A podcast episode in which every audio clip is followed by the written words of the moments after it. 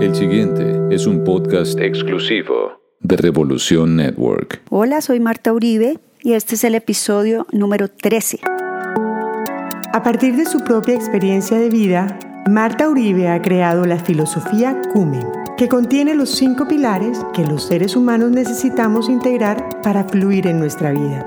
Coherencia, unidad, merecimiento, espiritualidad y negociables. Esto es Filosofía Cumen con Marta Uribe. En este episodio 13 quiero hablarles del propósito. Todos venimos a esta vida a cumplir un propósito único. Espero lo disfruten. Yo creo que todos hemos venido siempre oyendo la palabra propósito.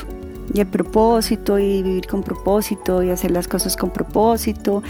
De hecho, yo me certifiqué en coaching de propósito, propósito para las organizaciones. Pero, ¿qué es en realidad el propósito? ¿Y qué significa para nosotros en nuestra vida?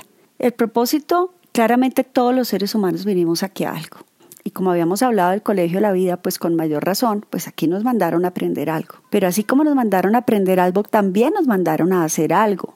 Y lo que quiera que ustedes crean, Dios, el universo, el alma, la energía más allá, trae una información que además esa información está en uno de los cuerpos. ¿Recuerdan cuando hablamos de los cinco cuerpos que contienen el uno al otro y el quinto cuerpo que es el, el espiritual? Ahí es donde, digamos, está esa información. Nosotros, nuestra alma, nuestra sabiduría, nuestra conciencia tiene claro que es esa información. ¿Y de qué se trata? Se trata de todos nosotros tenemos unos dones naturales que nos hacen ser únicos. Y esos dones naturales son los que han sido como un regalo con el que nos han mandado acá. Entonces, realmente lo que necesitamos entender, bueno, uno, cuáles son esos dones naturales, pero entender que ese regalo que traemos es para ponerlo al servicio de otros, al servicio de otros.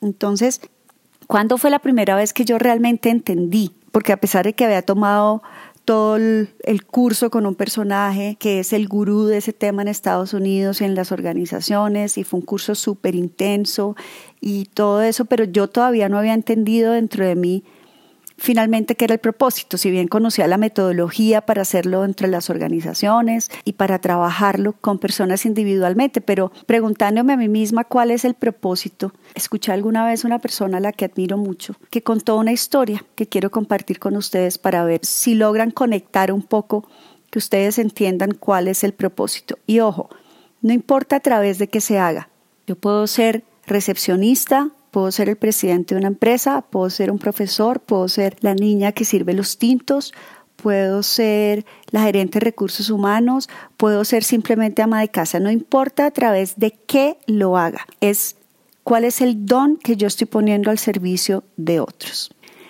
La historia de este señor, un consultor muy importante, además matemático, en, alguna, en algún momento que hubo una crisis económica muy compleja, no era ni siquiera que él fuera el mejor el peor, nadie podía contratar porque las empresas finalmente, con la crisis económica que había en ese año, estoy hablando del año 2008, pues las empresas todas tuvieron que empezar a reducir sus presupuestos y por supuesto, no importaba qué tan bueno eras, lo primero que van a reducir pues obviamente tiene que ver con las consultorías externas. Entonces, por más de que él quisiera, hiciera lo mejor, diera los mejores precios, eh, facilidades, pues no había posibilidad de que le compraran y por supuesto empezó a tener él mismo una crisis económica compleja, iba a perder su casa, bueno, todo lo que todos sabemos que conlleva una crisis de estas.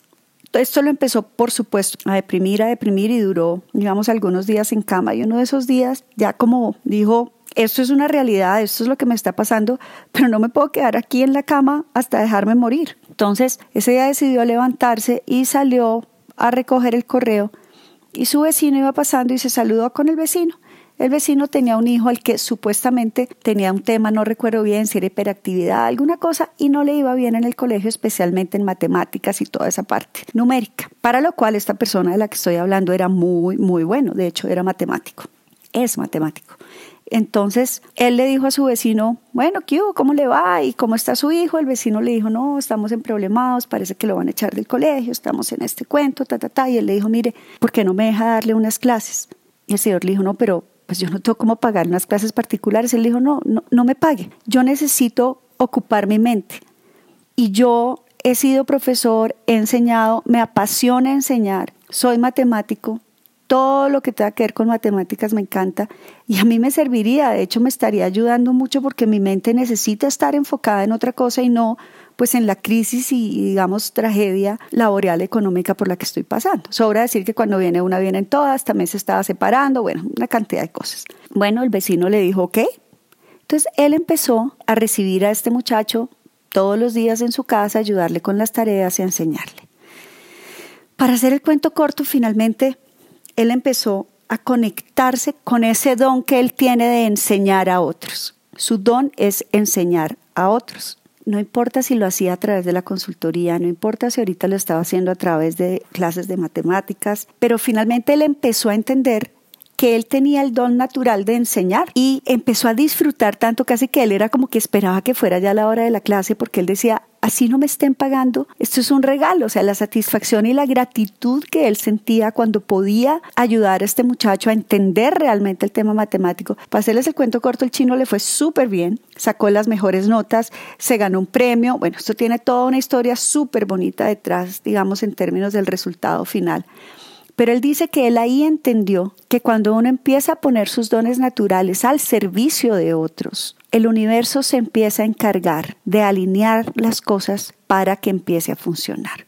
Tengo entendido que un tiempo después, cuando empezó medio la crisis un poco a mejorar, una empresa a la que él siempre había querido que le contrataran sus servicios, pero nunca lo había logrado, lo llamaron y le dijeron, mire, necesitamos su ayuda. Entonces él empieza a entender que el universo funciona así. Cuando él comparte esta historia y yo tengo la, la fortuna y la bendición de, de, escuchar lo que él comparte, empiezo a entender un poco cómo el universo funciona en su equilibrio del dar y recibir, que lo hemos hablado en episodios anteriores. Y es cuando yo doy un dar positivo, como el que estaba haciendo él, ¿sí? enseñando a otros a través de su don natural. Es como si el equilibrio, como si el universo se diera cuenta que hay un desequilibrio positivo, es decir, él está dando sin esperar a cambio, dando su don natural, además eso le llena su alma y su espíritu, lo llena de gratitud hacia poder ayudar a otro y ver ese resultado tan maravilloso que obtuvo ese, ese regalo que él le dio a este chino. El universo dice, ok, ahí hay un desequilibrio positivo, necesitamos compensarlo para que vuelva a haber equilibrio. Entonces esta empresa lo busca. Entonces él dice, mientras estemos conectados con nuestro don natural, mientras estemos fluyendo con lo que hagamos al servicio de otros, el universo y el departamento de logística se encargan de que todo esto vuelva a encontrarse en el balance siempre y cuando el desbalance sea un desbalance positivo a través de dar a otros y poner a su servicio ese regalo que nos dieron con el que llegamos acá al mundo, que son nuestros dones naturales, que nos hace ser nosotros. Entonces, yo creo que la reflexión que les quiero dejar hoy es, ¿qué es eso que ustedes siempre han hecho que se les facilita, les gusta y disfrutan? En esencia, independiente de cómo lo hagan o a través de qué lo hagan. En mi caso, tiene que ver a través de la comunicación, de enseñar, pero muchas personas tienen otros dones naturales y la idea es que cada uno entienda cuál es el suyo. ¿Sí? Una forma de imaginarse esto es, si ustedes hoy se ganan el loto, el baloto, lo que sea, la lotería que sea que, que tengan, y tuvieran todo el dinero y la preocupación no fuera económica, igual en qué les gustaría trabajar, qué les gustaría hacer.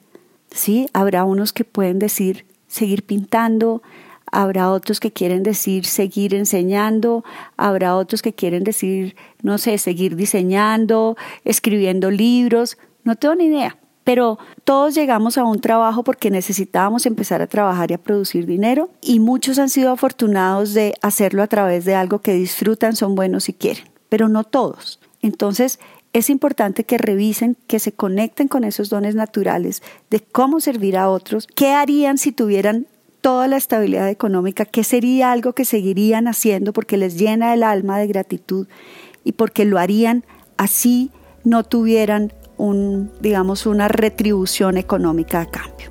Los dejo con esa reflexión, espero lo hayan disfrutado. Recuerden que me pueden escribir a mi cuenta en Instagram, arroba Marta Uribe Consultoría. Marta con TH. A mi mail marta.uribe arroba muconsultoría.com.co, al WhatsApp, código de área en Bogotá, Colombia 57 y el número 320-343-0503.